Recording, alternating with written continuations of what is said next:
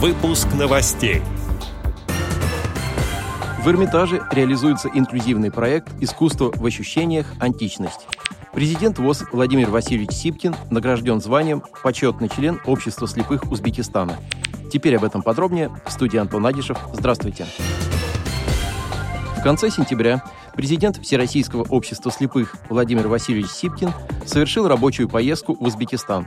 Визит был приурочен к 90-летнему юбилею Узбекского общества слепых. Во время этой поездки на торжественном мероприятии в Государственной консерватории Узбекистана президенту ВОЗ был вручен нагрудный знак и удостоверение почетного члена Общества слепых Узбекистана. Таким образом, был отмечен весомый вклад Владимира Сипкина в развитие деятельности Общества слепых Узбекистана и его эффективная деятельность, связанная с поддержкой этого общества.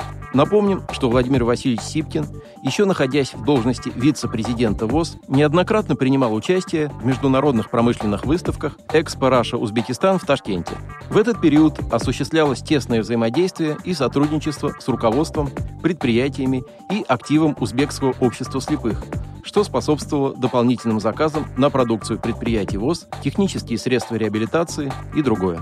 Директор Национального кинологического центра Государственного таможенного комитета Республики Узбекистан Фарух Кахоров также высоко оценил совместную работу со Всероссийским обществом слепых и Российской школой подготовки собак-проводников и вручил президенту ВОЗ благодарственное письмо. Он выразил готовность к сотрудничеству и продолжению партнерских взаимоотношений с Российской школой подготовки собак-проводников и пожелал ее сотрудникам дальнейшей успешной деятельности.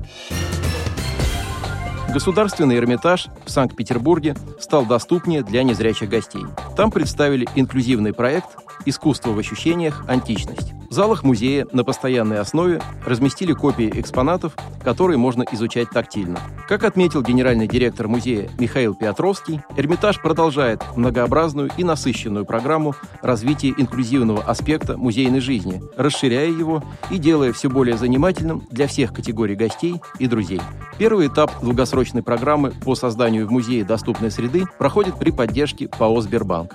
Посетители Эрмитажа уже могут потрогать и внимательно изучить модели шести экспонатов, в том числе копии камеи Гонзага, скульптурной группы, изображающей Геракла в борьбе со львом, бюста древнегреческой богини Афины и статуи бога Сераписа. Также гостям музея в Санкт-Петербурге доступны модели скульптур атлантов с портика нового Эрмитажа. Тактильные копии выполнили при помощи технологии цифрового моделирования и напечатали на 3D-принтерах. Возле моделей расположены описания экспонатов, созданные с применением шрифта Брайля. Кроме того, гости могут найти в музее специальные QR-коды, после сканирования которых можно послушать тифлокомментарии. Честь старта проекта в залах нового Эрмитажа с 10 по 15 октября проходит инклюзивный фестиваль «Искусство в ощущениях. Античность». В нем принимают участие взрослые и дети с различными особенностями здоровья. Для каждой группы подготовлена специальная программа. Отдел новостей «Радио ВОЗ» приглашает к сотрудничеству региональной организации. Наш адрес – новости собака радиовоз.ру. О новостях вам рассказал Антон Агишев. До встречи на «Радио ВОЗ».